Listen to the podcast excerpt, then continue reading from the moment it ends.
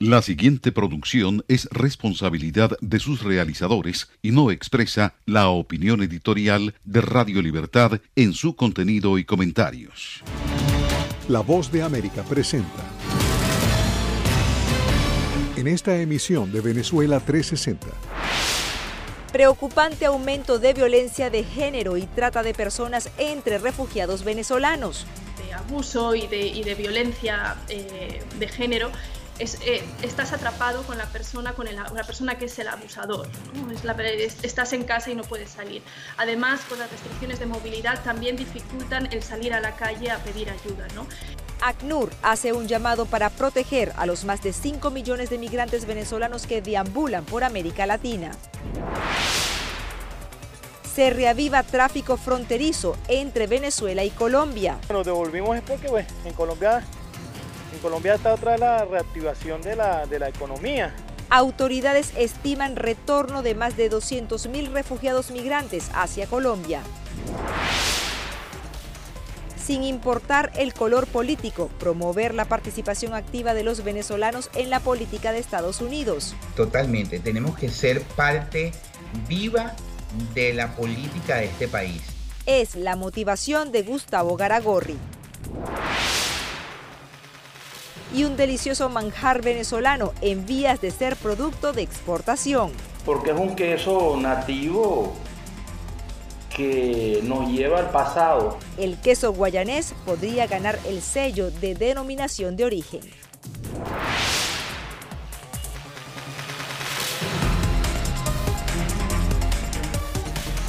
Hola, ¿qué tal? Bienvenidos a una nueva edición de Venezuela 360. Desde Washington les saluda Natalí Salas Guaitero.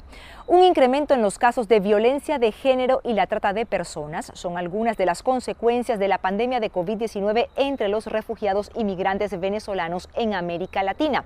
Ante la magnitud de esta problemática, ACNUR, que es la agencia de la ONU para los refugiados, hizo un llamado a los gobiernos del hemisferio para ampliar los programas de inclusión y acogida de los más de 5 millones de venezolanos que transitan y buscan refugio en sus territorios. Nuestra compañera Cristina Caicedo Smith conversó con Olga Sarrado, quien es vocera del organismo para el hemisferio, sobre las sugerencias de la agencia para paliar la situación de esta población vulnerable. Olga, desde la perspectiva de ACNUR, ¿cuál ha sido el impacto que han tenido los refugiados venezolanos con el cierre de las fronteras y durante la pandemia de la COVID-19? Bueno, pues eh, la pandemia ha afectado a todos en América Latina, no, no solamente en, términos de salud, pero también ha tenido un impacto económico muy fuerte, eh, especialmente pues, en las poblaciones más vulnerables como son los refugiados inmigrantes venezolanos. Antes de la pandemia, el 80%, según los datos que tiene ACNUR, el 80% de los refugiados inmigrantes dependían de la economía informal. ¿no? ¿Qué pasa? Que con las medidas, eh, las restricciones de movilidad, las medidas de cuarentena para evitar la, expansión eh, y la propagación del virus, eh, muchos de esos empleos se perdieron. y con la pérdida de los ingresos, pues, ¿qué, implicó? Muchas personas no podían pagar los alquileres, se han producido desalojos, hay familias que se han quedado en la calle también eh, se ha hecho difícil el adquirir esos, esos eh, medicamentos o esos alimentos que eran necesarios para, para, seguir adelante y para sobrevivir. Entonces es importante, bueno, ha sido un impacto muy importante sobre todo en la población refugiada e inmigrante de Venezuela. Eh, uno de los temas de los cuales trabaja ACNUR es la violencia de género. ¿Qué están haciendo actualmente para este ámbito en específico que afecta en su mayoría mujeres y a niñas? ¿Y qué riesgos específicamente están corriendo las mujeres en la frontera? La pandemia ha, pedido o nos ha obligado a quedarnos en casa. ¿Qué supone eso? Eh, familias eh, o mujeres o hombres que estaban en, una situación de, abuso y de violencia de género eh, estás atrapado con la persona, con la persona que es el abusador. ¿no? Es estás en casa y no puedes salir. Además, por las restricciones de movilidad también dificultan el salir a la calle a pedir ayuda. Eh, sobre todo eso se dificulta también en las personas que están en situación irregular. Sabemos que alrededor de la mitad de los refugiados inmigrantes de Venezuela se encuentran en situación irregular. Entonces se suma ese miedo a salir y a poder ser detenido eh, y deportado o, pues que haya una represión sobre, sobre la persona. ¿no? Todos los riesgos se multiplican. Eh, ¿Qué hemos hecho desde ACNUR y con nuestros socios? Hemos puesto en marcha canales de comunicación eh, a través de, redes de WhatsApp, de llamadas telefónicas, para asegurarnos de que aunque no estemos tan presentes como estábamos antes de la pandemia en, terreno, en nuestras oficinas de atención, siempre haya un contacto directo para estos casos de, emergencia. Además, eh, también hemos mantenido una, red de, albergues para los casos más importantes en los cuales pues, pues, las mujeres han tenido que, que salir de su hogar y se ha tenido que hacer una intervención eh, de urgencia y sobre todo pues trabajando muy, muy de la mano de las autoridades para, para poder seguir dando protección a, esas, a esas familias, a esas mujeres, a esos niños y niñas que, que son eh, supervivientes, bueno, víctimas de, abuso. Olga, eh, ACNUR recientemente hizo un, un, evento con otras ONGs para poder coordinar y de pronto unir esfuerzos eh, sobre todo para dirigirse a la emergencia de lo que es la pandemia de la COVID-19. ¿Cuáles fueron los puntos más importantes y cuál fue la conclusión de este encuentro?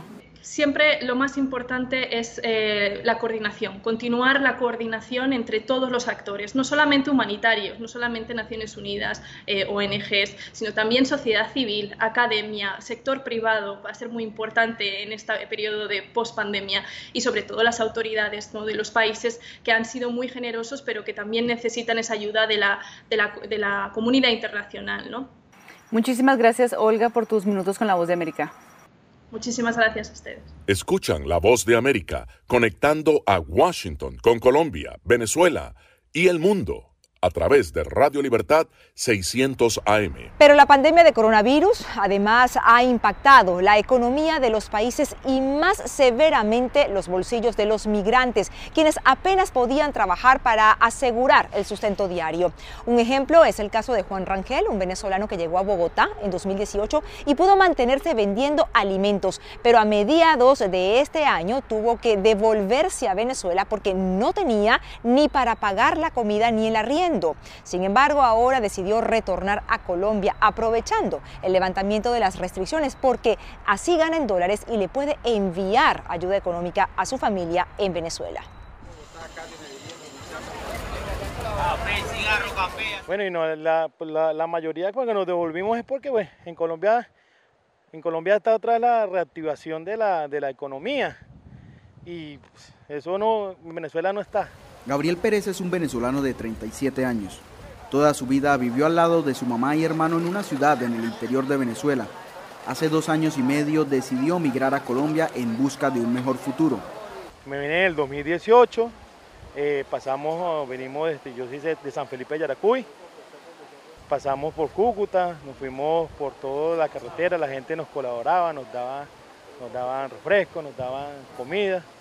Bueno, y llegamos hasta Bogotá, y vendíamos, pues montamos una, una perritos calientes y vendíamos pepitos allá.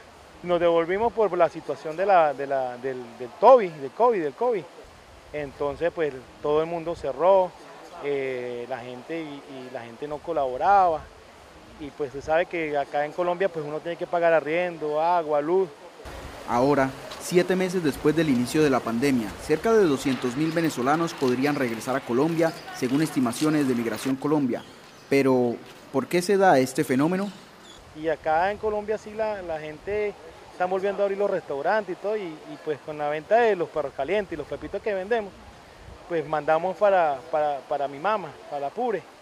Dispuestos a enfrentar la dureza de la naturaleza, como tener que atravesar páramos en donde la temperatura puede llegar a los 2 grados centígrados, o las largas caminatas que se extienden por semanas o incluso meses, los migrantes se arriesgan, pues su objetivo es llegar a alguna ciudad de Colombia o bien a otro destino como Perú o Ecuador. Bueno, la vez pasada me eché casi dos meses, porque bueno, hay que echarle bola, porque usted sabe, no tenemos el pasaje y a veces pues la, gente, los gandoleros, nos echan a la cola, pero la policía no deja porque es un peligro.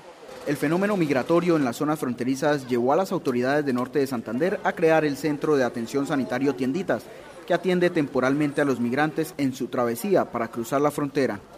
Las estadísticas que tenemos en el momento a partir del 14 de junio, que fue cuando se abrió acá el CAS, hasta la fecha han pasado 16.500 beneficiarios.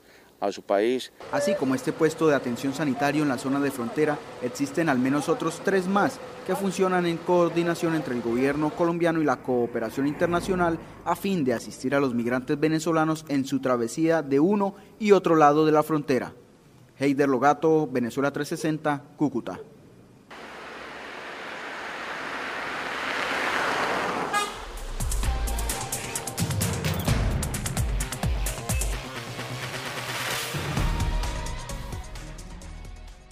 Señal satélite desde Washington, enlace internacional de la Voz de América con Radio Libertad 600 AM.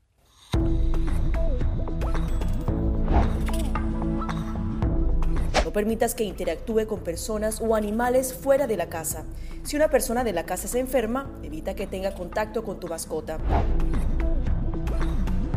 Designa a un miembro de la familia o un amigo para cuidar a tu mascota a corto o largo plazo en caso de que tú no puedas. Limpia sus patas una vez que regreses a casa, pero no uses productos tóxicos para ellos como toallitas desinfectantes. Usa champú para bebés y aceite de coco en sus patas si notas picazón o sequedad prepara un kit de emergencia que incluya un suministro de medicamentos por 30 días y al menos dos semanas de alimentos y otros suministros. Asegúrate de que todas las mascotas lleven collares y etiquetas con información actualizada como nombre, número de teléfono y necesidades médicas urgentes.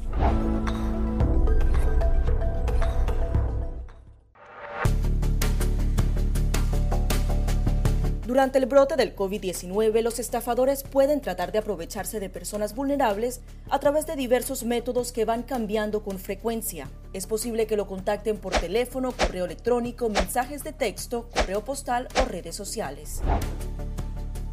Ten cuidado con ofertas de kits de supuestas pruebas caseras, curas milagrosas o pruebas inmediatamente accesibles. Response Act has made coronavirus testing more accessible immediately.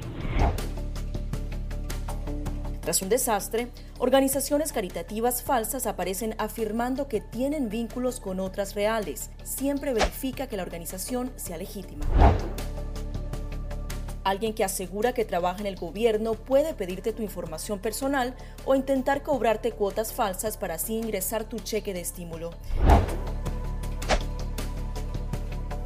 Escuchan la voz de América conectando a Washington con Colombia, Venezuela y el mundo a través de Radio Libertad 600 AM.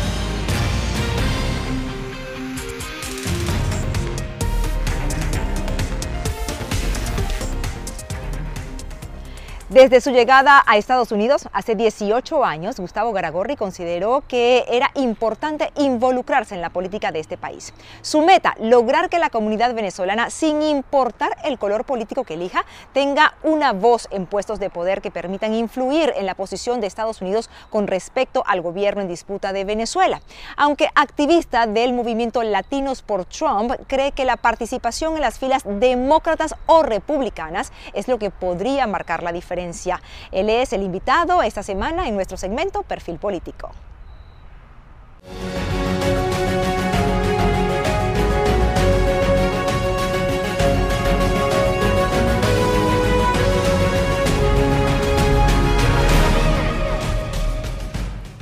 Esta es la señal de Radio Libertad 600 AM, emisora afiliada al sistema de noticias de la Voz de América. Eres activista y miembro del Partido Republicano en el sur de la Florida. ¿Cómo llega ese ánimo de involucrarte con la política en Estados Unidos?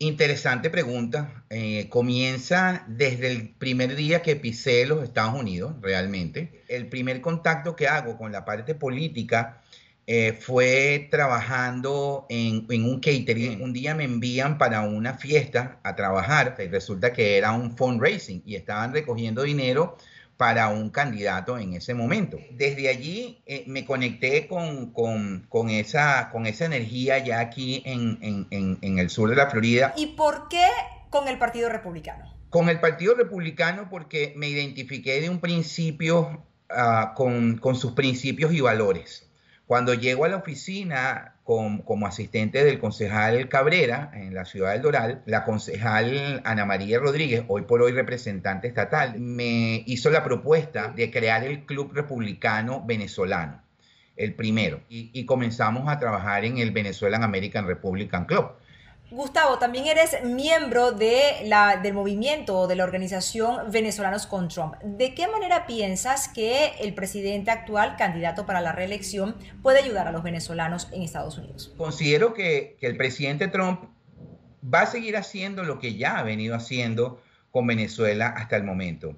Seguir eh, metiéndole presión a ese gobierno que está en una situación cada vez más caótica y obviamente creando políticas que de una u otra forma ayuden a precipitar la salida de este, de este régimen perverso que tenemos actualmente en Venezuela. ¿O crees que es importante la participación de los venezolanos que habitamos aquí en Estados Unidos en la política de Estados Unidos indistintamente al partido? Totalmente, totalmente. Tenemos que ser parte viva de la política de este país. Tenemos ejemplos de comunidades, tenemos a la comunidad mexicana, tenemos a la comunidad cubana, tenemos a la comunidad colombiana que se han unido, eh, han trabajado por tener representantes en, representantes en posiciones que realmente deciden, porque tener un representante en nuestra comunidad en alguna municipalidad puede ser una ayuda, pero no tiene el poder que puede tener un legislador en un estado o un legislador federal, un congresista, un senador, un senador estatal, un, representante estatal, un congresista federal. Esa es la gente que necesitamos porque la voz de del venezolano, de la comunidad venezolana tiene que estar allí, donde precisamente, tú sabes, eh, se toman las grandes decisiones y se piden las grandes ayudas. Y lo vemos en las comunidades, vemos cómo está la comunidad mexicana, muy bien representada hace muchos años en diferentes niveles de poder dentro, dentro, dentro de, la política norteamericana, así como los cubanos, los mismos colombianos lo han hecho. Incluso creo que hasta la misma comunidad asiática tiene representaciones interesantes dentro de posiciones importantes del gobierno de los Estados Unidos. Así que sí, nosotros debemos de preparar a alguien, debemos de tener un, grupo de muchachos maravillosos. Y digo muchachos porque tienen que ser gente jóvenes, que se hayan formado en este país, que hayan crecido en sus escuelas, que entiendan la idiosincrasia de este país y que en ese sentido se enfoquen hacia esas metas. No importa el partido, demócrata republicano, lo importante es que, es que se enfoquen por ahí y que sean muchachos que hayan, que hayan crecido en este, en, este, en este país y que lo entiendan para que de una u otra forma puedan llevar el mensaje. Y gente joven, porque los jóvenes son los que tienen la energía, la creatividad, el entusiasmo y así como Gustavo, quien participa por el Partido Republicano en esta contienda, en aras de la objetividad que caracteriza a La Voz de América, hemos incluido en este espacio, en emisiones anteriores, representantes de la campaña demócrata. Más allá de un color político, ellos coinciden en promover y ampliar la participación política de venezolanos en el ámbito estadounidense.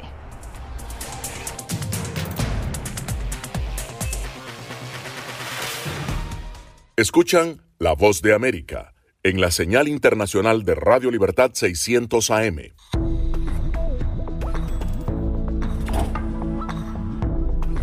Cuando ellos me traen un tema un poco delicado o fuerte, yo siempre les pregunto primero, ay, ¿y dónde oíste eso? ¿Quién te lo comentó?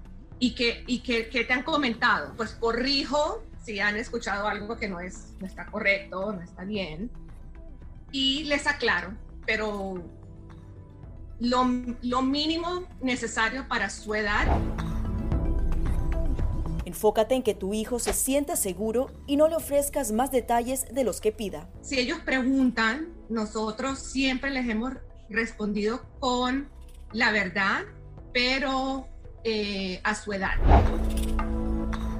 Finalmente di cosas específicas que tu hijo pueda hacer para que sienta que tiene el control por ejemplo, enséñale que lavarse las manos con frecuencia lo puede ayudar a mantenerse sano. Somos la voz de América. Según la patrulla fronteriza, se necesitan más agentes. Es un proyecto de ley que prohibiría la venta de armas y equipos antidisturbios al gobierno de Venezuela. Pedir la libertad de los que consideran prisioneros políticos. Información balanceada y objetiva. La ayuda proveniente de Estados Unidos, sin embargo, el gobierno colombiano dice que eso no sucederá. Entérese de lo que sucede en Estados Unidos, América Latina y el mundo en un solo lugar.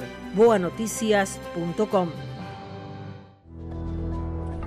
Si estás teniendo problemas para pagar tu tarjeta de crédito, un préstamo estudiantil o los servicios públicos, ponte en contacto con tus acreedores lo antes posible. Haz una lista de todas tus obligaciones actuales y circula los gastos que no son esenciales para que así puedas ver cuánto podrías ahorrar de forma realista.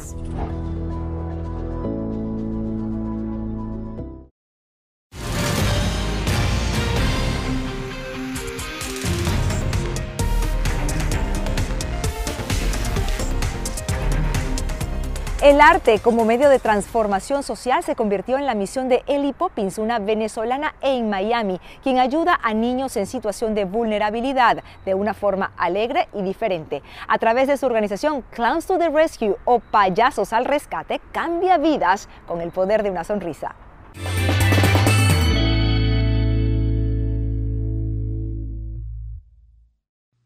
¿Cuál es la causa de Ellie Poppins?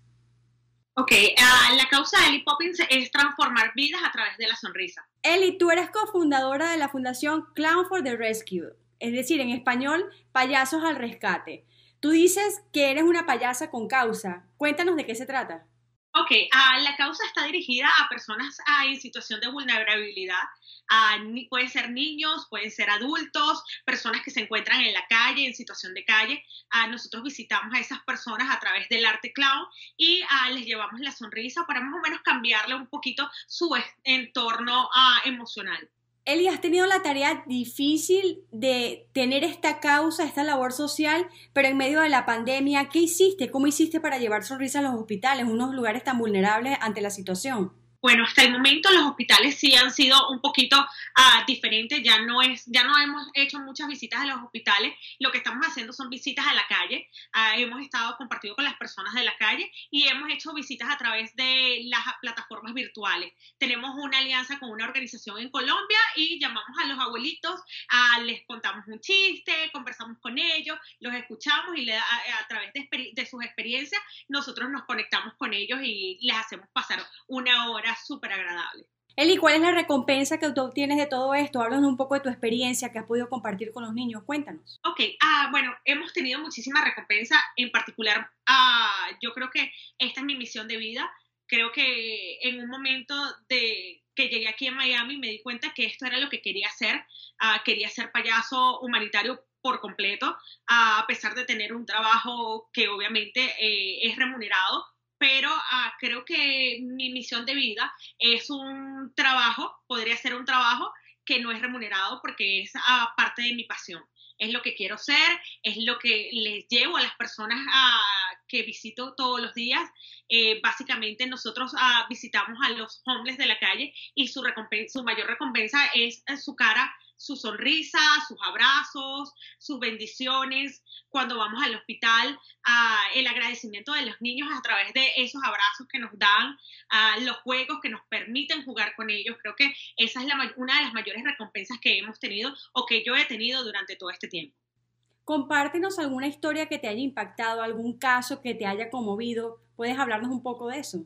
Wow, sí. Uh, bueno, creo que el que más me conmovió fue una oportunidad que llevé, logré uh, darle alimento a una persona de la calle y, él una semana después uh, se devolvió, me vio y me invitó a comer. Me llevó a comer una hamburguesa en retribución de que yo le había llevado la primera vez a comer alguien le había dado una bicicleta y unos aguacates y recuerdo que él me dice que los había vendido y con esa venta tenía dinero y quería invitarme a comer. Me comí la mejor hamburguesa de mi vida, la saboreé como nunca y fue la mejor experiencia ah, de agradecimiento que alguien me pudo haber dado. Eli, muchísimas gracias por compartir tu historia con Venezuela 360. Chao.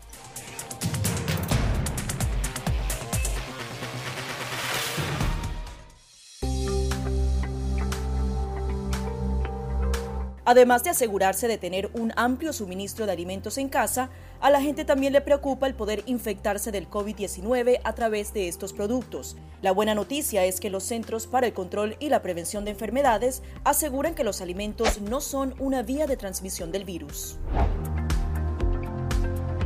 Expertos en seguridad alimentaria aseguran que es poco probable ya que el virus no se multiplica en los alimentos. Según la Organización Mundial de la Salud, el virus es probablemente susceptible a las temperaturas normales de cocción. En general, los restaurantes tienen normas de seguridad alimentaria que deben seguir, sobre todo para evitar la transmisión de cinco bacterias y virus transmitidos por los alimentos. Esas normas evitarían que el nuevo coronavirus se introdujera en su comida. Somos la voz de América disparos de perdigones, están tirando también bombas. Donald Trump y Kim Jong-un ya se encuentran en Singapur. No han cesado los enfrentamientos entre oficiales de la Guardia Nacional y los manifestantes. Información balanceada y objetiva.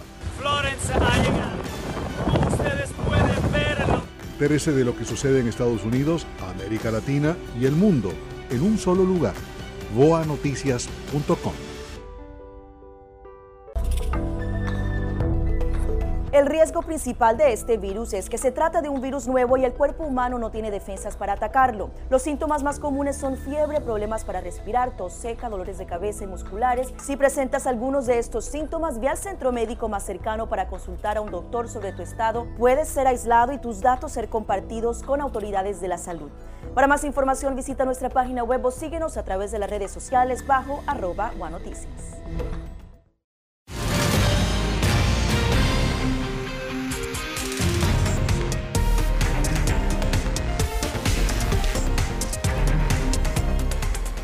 El queso guayanés, un tipo de queso de Upata, ciudad venezolana del estado Bolívar, debe su nombre a que su mayor producción ocurre en la región de Guayana, en el mismo estado. Es famoso por su sabor y su suave textura, pero ahora también podría serlo por tener una denominación de origen protegido.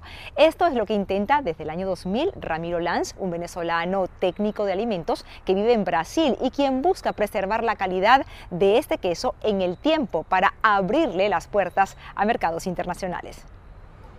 Como el manchego, el brie o el camembert, Ramiro Lanz comenzó en el año 2000 el camino para que el queso guayanés tenga una receta estandarizada que le permita obtener la denominación de origen protegida, un sello de calidad que avala que ciertas bebidas o alimentos deben su sabor a la tierra donde se producen.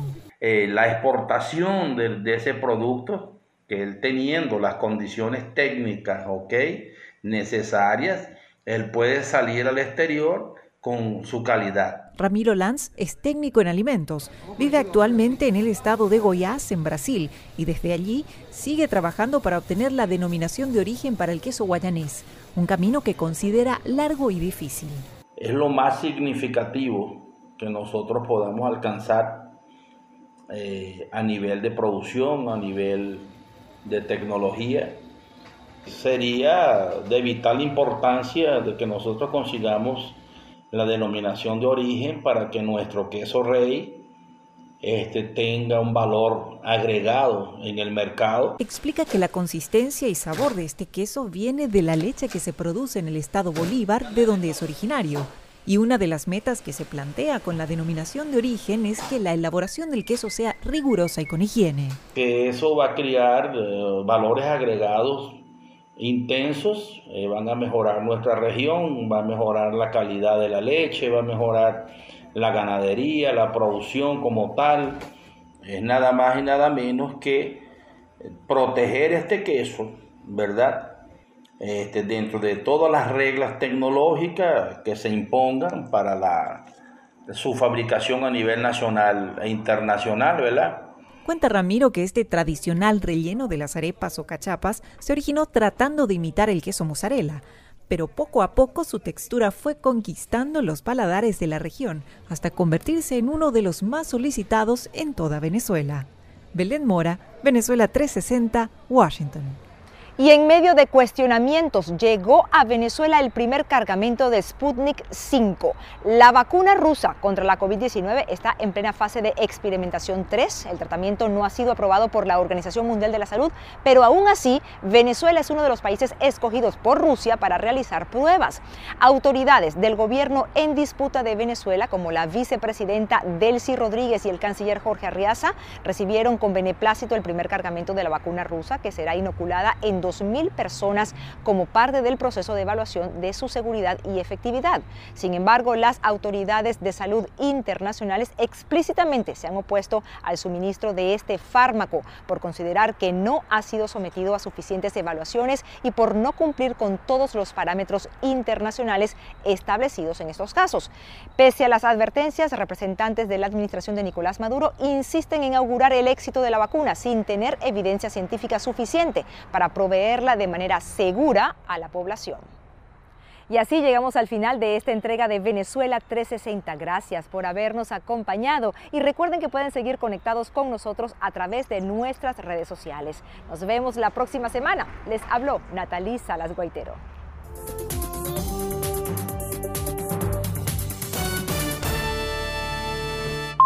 Escuchan la voz de América conectando a Washington con Colombia, Venezuela y el mundo a través de Radio Libertad 600 AM. Amigos oyentes, cordiales saludos desde Washington y bienvenidos a esta nueva emisión. Soy Yoconda Tapia y John Burnett me acompaña en el programa. Hoy es viernes 16 de octubre de 2020. Esto es La Voz de América y aquí comenzamos a informar. El presidente Donald Trump defiende su manejo de la pandemia en una reunión de cabildo, informa Luis Alberto Facal. El presidente de Estados Unidos, Donald Trump, defendió enfáticamente tanto su respuesta a la pandemia de COVID-19 como su propia conducta personal el jueves durante una reunión de cabildo abierto realizada en Miami y transmitida por la cadena NBC y donde respondió preguntas de los votantes. Hicimos lo correcto. Se esperaba que perdiéramos 2 millones de personas, 200 mil personas y tal vez más que eso. Estamos en 210 mil personas. Una persona es demasiado. Nunca debería haber sucedido. Sucedió debido a China. Mientras Trump participaba en el evento en Miami, su rival demócrata Joe Biden hacía lo mismo en Filadelfia en un acto que fue transmitido por la cadena ABC. Esto después de que el segundo debate presidencial fuera cancelado cuando Trump rechazó participar de un debate virtual tras haber dado positivo a COVID-19. Sobre las elecciones del 3 de noviembre, el presidente Trump fue preguntado si se comprometía a una transición pacífica, a lo que dijo, la respuesta es sí, lo haré, pero quiero que sea una elección honesta, al igual que todos los demás. Por otra parte, el presidente dijo que está trabajando para resolver el caso de los migrantes amparados en DACA, programa que beneficia a los inmigrantes traídos en forma ilegal por sus padres a Estados Unidos cuando eran niños. El mandatario indicó que quiere que la gente venga al país, pero tienen que hacerlo legalmente, dijo. Luis Alberto Facal, Voz de América, Washington. Y mientras Donald Trump defendía su gestión de gobierno y sus acciones en un foro ciudadano desde Miami, en Filadelfia, Pensilvania, el aspirante presidencial demócrata Joe Biden aseguró estar preparado para gobernar el país y hacer un mejor trabajo que su oponente. Respondiendo diversos temas planteados por votantes y con el complemento de preguntas del moderador George Stephanopoulos, Biden criticó duramente la gestión del presidente Trump en la lucha contra la pandemia del COVID-19 y consultado sobre la vacuna y su disposición a recibirla, dijo. El presidente Trump habla de cosas que simplemente no son precisas, de todo, desde vacunas, la vamos a tener una de inmediato, va a suceder y así sucesivamente. El punto es que si los científicos, si el cuerpo de científicos dice que esto es lo que está listo para hacerse y cómo se ha aprobado, ha pasado por tres fases, sí, la tomaría y animaría a la gente a que la tome. Las preguntas planteadas por votantes demócratas y republicanos que aún no emitieron sus votos surgieron con diferentes tópicos, pasando por economía, el voto de jóvenes de color y los conflictos planteados por el aumento del crimen y el recorte de fondos a la policía. Sin embargo, también se le consultó sobre la política exterior del presidente Trump y si ésta podía recibir algún crédito, y Biden sostuvo. No mucho. Nos encontramos en una posición en la que estamos más aislados que nunca en el mundo. Nuestros aliados se han alejado. Nuestro Estados Unidos primero ha hecho que Estados Unidos esté solo. Este foro ciudadano se realizó mientras una tercera persona vinculada a la campaña de Joe Biden dio positivo por el coronavirus. Los correos electrónicos recientemente publicados por el New York Post han traído una nueva luz a los tratos de Hunter Biden, el hijo de Joe Biden, en Ucrania. Tony Cano tiene los detalles. Los correos electrónicos recientemente publicados por el New York Post han renovado el enfoque de los datos del hijo de Joe Biden, Hunter, en Ucrania, que tuvieron un papel en el juicio político del presidente Trump a principios de este año. El mes pasado, los comités de finanzas y seguridad nacional del Senado, liderados por el Partido Republicano, publicaron un informe provisional sobre su investigación conjunta de meses de duración sobre el papel de Hunter Biden en la junta de la compañía ucraniana de gas natural Burisma Holdings. Pero los miembros del comité dijeron que su investigación enfrentó muchos obstáculos de los demócratas en sus comités y que las agencias ejecutivas no cumplieron con las solicitudes de documentos.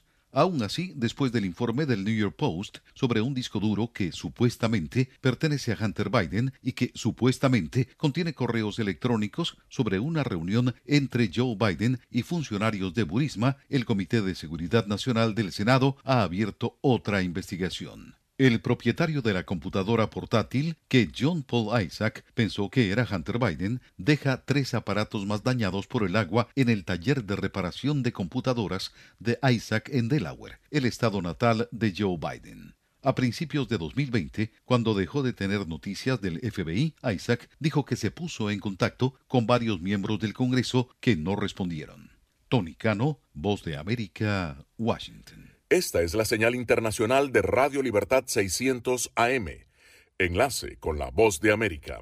La realidad que enfrenta Latinoamérica por la crisis de la pandemia del COVID-19 fue analizada por expertos en la Universidad de Miami, identificando varios factores como los principales problemas para la región. Alonso Castillo con detalles.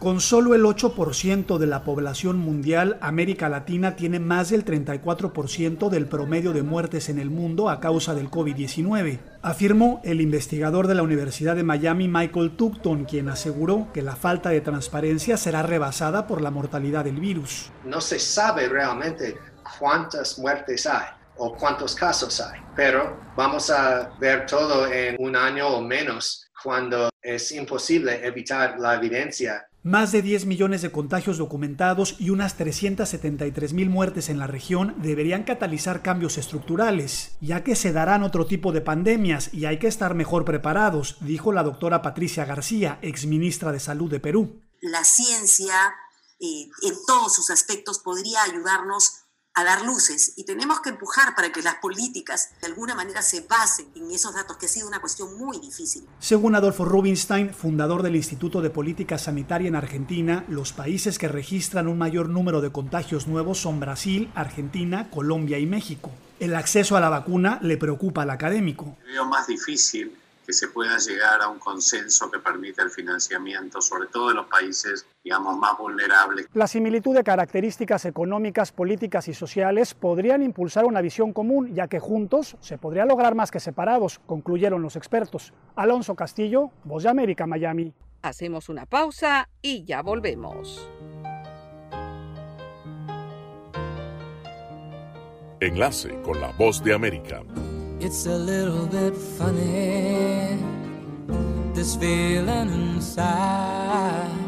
I'm not one of those who can easily hide. I don't have much money, but boy, if I did, I'd buy a big house where we both could live.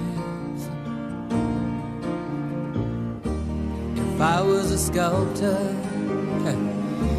but then again, no, or a man who makes potions in a traveling show. I know it's not much, but it's the best I can do. My gift is my song, and this one's for you.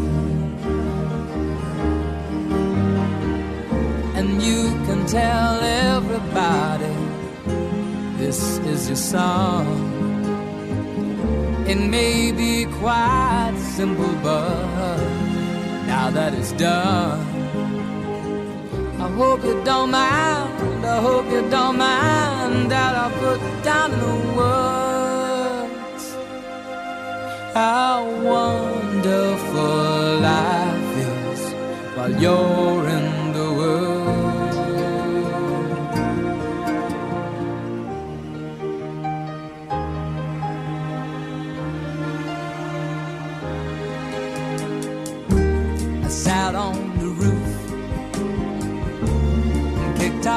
Well, a few of the verses, well, they've got me quite cross. But the sun's been quite kind while I wrote this song. It's for people like you that keep it turned on. So excuse me for getting, these things I do. You see, I've forgotten if they're green or they're blue. Anyway, the thing is, what I really mean. Yours are the sweetest eyes I've ever seen. And you can tell everybody this is the song. It may be quite simple, but now that it's done, I hope you don't mind. I hope you don't mind what I put down in the words.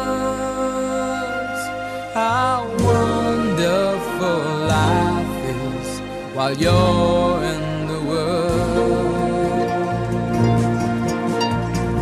I hope you don't mind. I hope you don't mind that I put down in the words. How wonderful life is while you're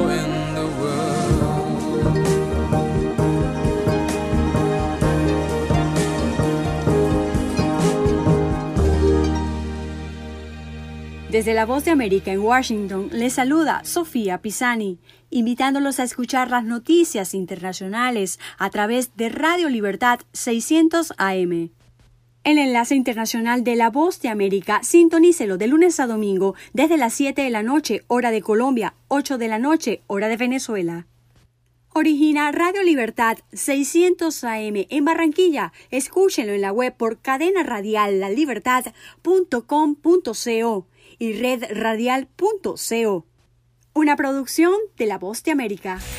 ¿Se ha preguntado cómo puede protegerse contra el coronavirus? Se lo contamos desde La Voz de América. Autoridades de salud recomiendan lavarse las manos con jabón y agua con frecuencia. También no se lleve las manos a la cara. Evite tocarse los ojos, nariz y boca con las manos sucias. Cubra su boca con el pliegue del codo al toser. Evite las multitudes y manténgase al menos un metro de distancia de otras personas, en especial si están contagiadas ya. Estas son las noticias. No coincide con la medida unilateral implementada por el gobierno de Estados Unidos. Que ya por precaución han recomendado no viajar a la zona. Estos son los corresponsales de La Voz de América. Giselle Jacome, Quito, Ecuador, Voz de América. Juan Ignacio González Prieto, Voz de América, Buenos Aires, Argentina. Álvaro Algarra, Voz de América, Caracas. Llevando siempre la información desde el lugar de los hechos. presidente! La economía de Uruguay lleva 15 años. Fue designado con 94 votos de los 128 asambleístas que forman. Sara Pablo, Voz de América, Ciudad de México. Nerima Mabel Reyes, Voz de América, San Salvador. La Voz de América, ofreciendo información de lo que sucede en Estados Unidos, América Latina y el mundo.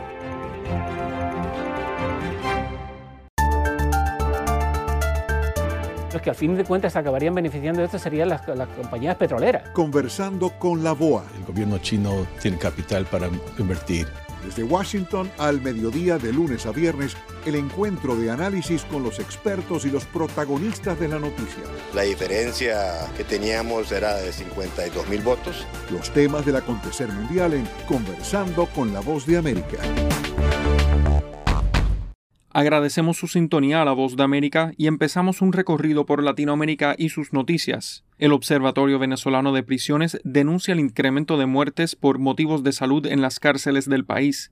Carolina Alcalde tiene el reporte. De acuerdo a un informe presentado por el Observatorio Venezolano de Prisiones, en los centros penitenciarios del país abundan casos de reclusos con diversas patologías que no están siendo atendidas correctamente por las autoridades gubernamentales. Carolina Girón, directora de la organización no gubernamental que vela por los derechos de los privados de libertad, alerta que entre octubre del 2019 y abril de este año, de las 55 muertes que contabilizaron en los centros penitenciarios, 40 fueron por motivos de salud, la mayoría ligados a desnutrición y hacinamiento, que según la institución es de 167% preocupando porque vemos que la situación va en aumento y no hay una, una mejoría, no hay una intención de parte de las personas responsables de que esta situación suceda, sino que la están ocultando. Girón detalla que desde que en marzo fueron implementadas las medidas de confinamiento para hacer frente al COVID-19, se prohibieron las visitas y el ingreso de medicamentos y alimentos a centros de reclusión. La activista de derechos humanos afirma que no hubo un protocolo de atención, por lo que muchos de los presos con VIH y tuberculosis no recibieron el tratamiento durante tres meses, el que es entregado por sus familiares y no por el Ministerio de Salud. En tanto, el médico infectólogo Santiago Bachi destaca que el personal sanitario dedicado a la evaluación de los presos no es la más adecuada y que los tratamientos no llegan con la debida continuidad. Un 76% que nunca llegaron a recibir tratamiento, o sea, casi la mayoría de aquellos enfermos que se detectaron tuberculosis no llegaron a recibir tratamiento. De acuerdo al fiscal general del gobierno en disputa, Tarek junto al Poder Judicial, la institución que preside se encuentra trabajando para descongestionar los centros de detención. Carolina, alcalde Voz de América, Caracas y Bolivia repetirá el domingo las elecciones generales que en octubre de 2019 fueron anuladas y determinaron la salida de Evo Morales después de 14 años de gobierno. Fabiola Chambi informa. En la recta final para las elecciones generales en Bolivia, las autoridades del Tribunal Supremo Electoral enfatizan que la votación tendrá exigentes sistemas de auditoría para garantizar transparencia y control en el proceso. Luego de que el 2019 los resultados de los comicios fueran anulados por denuncias de fraude, el presidente del órgano electoral, Salvador Romero, busca disipar todas las susceptibilidades. nuevo sistema de cómputo, un nuevo sistema de difusión de resultados finales y se ha realizado un proceso importante de modernización tecnológica. Y este es un trabajo que realizan empresas independientes del Tribunal Supremo Electoral en medio de este panorama, el gobierno interino hizo un llamado a la población para mantener la calma y votar responsablemente este domingo. Además, el viceministro de Seguridad Ciudadana Wilson Santamaría, en entrevista con La Voz de América, alertó sobre la situación de grupos interesados en perjudicar la realización de las elecciones. Ya hemos aprendido eh, a manejar estos, estas situaciones de conflictividad. Y el gobierno es muy firme en esto, ¿no? Ante los violentos va a reaccionar con firmeza en la mano de la ley. Se están moviendo alrededor de 500 fiscales en todo el país. Se ha pedido al órgano judicial tener jueces de turno como corresponde para inmediatamente aplicar la normativa en contra de quienes pretendan alterar el orden y la paz social. Mientras tanto, la presidenta interina Yanine Áñez llamó a la población a una jornada pacífica en las urnas para no seguir en una división perversa y evitar la confrontación. Fabiola Chambi, voz América, Bolivia. La Asamblea Nacional de Nicaragua aprueba la criticada ley de regulación de agentes extranjeros. Daliana Ocaña tiene el reporte. Pese a las advertencias de la comunidad internacional de arreciar sanciones contra el gobierno de Nicaragua, los diputados sandinistas con amplia mayoría en la Asamblea Nacional aprobaron el jueves la ley de regulación de agentes extranjeros que, según dice textualmente, establece un marco jurídico de regulación para las personas nacionales o jurídicas que, respondiendo a intereses y recursos extranjeros, utilicen estos recursos para realizar actividades que deriven en injerencias y pongan en peligro la seguridad del Estado. El presidente de la Comisión Económica de la Asamblea Nacional el diputado sandinista Walmaro Gutiérrez defendió la ley y respondió fuertemente a las críticas de las últimas semanas. Aquí el miedo que hay es de que ya se les acabó la mina de oro de recursos externos para seguir, primero, enriqueciendo su pecunio. Mientras diputados opositores como el liberal Walter Espinosa lamentaron que el proceso de consulta no fuera más amplio y señalaron a esta ley como inconstitucional. Lamentablemente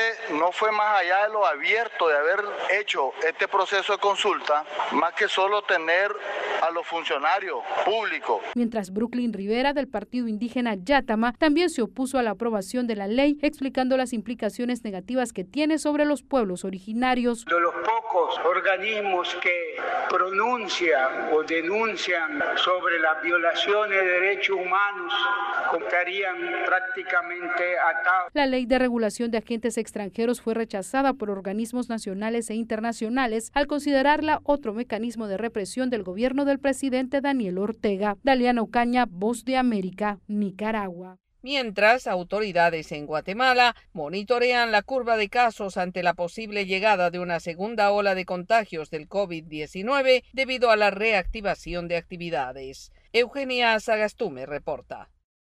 Guatemala ronda los 100.000 casos de contagios después de siete meses de pandemia y la reactivación de actividades avanza. Las escuelas y universidades concluyen el ciclo escolar con educación a distancia y clases por Internet. Los sitios turísticos, restaurantes y hoteles abrieron sus puertas con restricción en la cantidad de personas, distanciamiento social y el uso obligatorio de la mascarilla. Autoridades anticipan que la reapertura podría provocar una segunda ola de contagios que, según el director de la Comisión Presidencial de Atención a la Emergencia COVID-19, doctor Edwin Asturias, aún no se ha dado. Continuamos viendo una caída en el número de casos y a pesar de que hemos estado haciendo más pruebas de lo que hacíamos antes, o sea que eso nos alienta en términos de que todavía la epidemia no está mostrándonos una segunda ola de contagio, en tanto, el presidente Alejandro Yamatei ya está recuperado del contagio de COVID-19 y retomó sus actividades normales, aunque reconoce que sufre algunas secuelas. Se me ocasionó una gastritis erosiva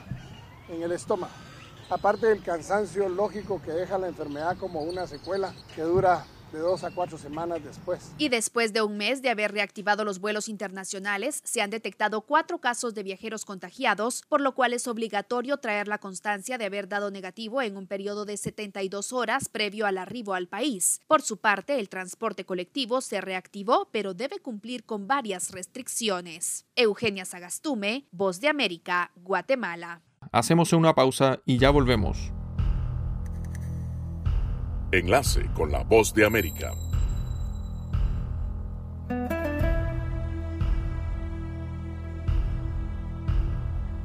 You think that I can live without your love. You'll see. You think I can go on another day.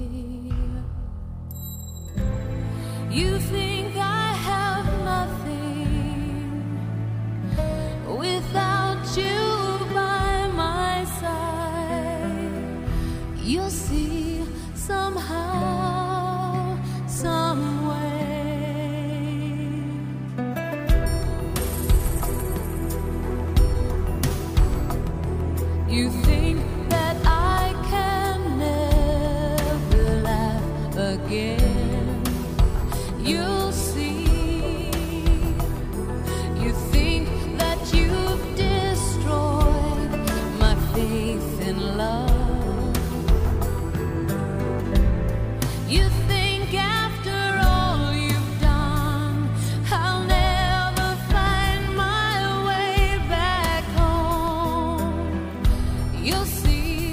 somehow.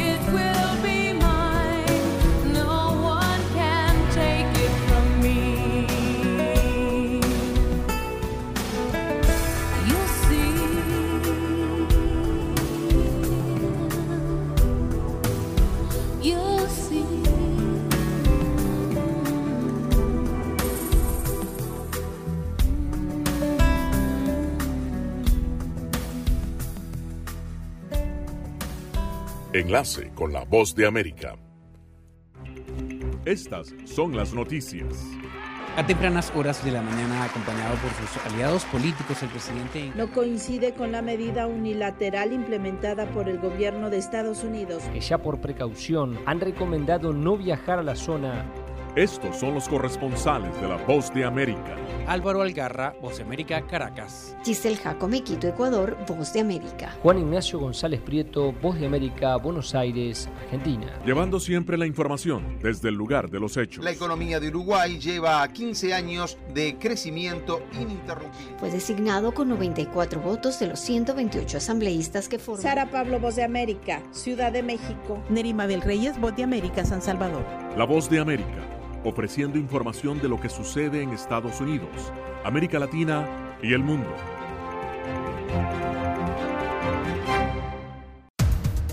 Los acontecimientos de Estados Unidos, América Latina y el mundo en 30 minutos. Con corresponsales en varios puntos del país. El Mundo al Día se emite desde nuestros estudios en Washington a través de nuestras afiliadas en la región latinoamericana. Con la información balanceada de lo que sucede en Estados Unidos y el mundo. Los espero de lunes a viernes a través de La Voz de América.